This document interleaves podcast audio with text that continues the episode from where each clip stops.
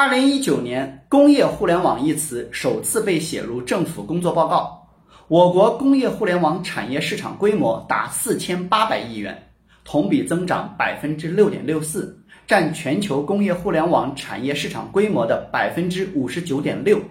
截止二零一九年九月，中国车联网领域专利申请约两万八千六百四十七件，占全球车联网领域专利申请总数的百分之二十五，居第二位。截止二零二零年三月，中国 IPv 六。地址数量较二零一八年底增长百分之十五点七，丰富的 IP 地址资源为移动互联网、物联网等快速发展提供了良好的支撑。大数据、云计算、人工智能下的现代互联网体系具有颠覆性作用。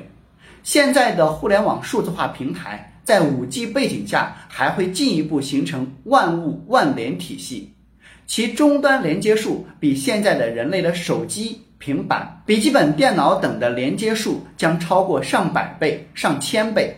人类的互联网产业也因此将从 To C 型的消费类互联网发展为 To B 型的产业类互联网。互联网是当代经济社会发展新的基础设施，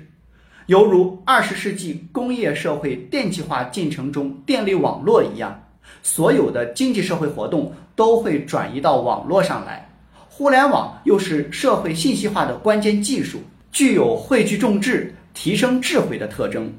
成为引领经济社会发展的创新要素。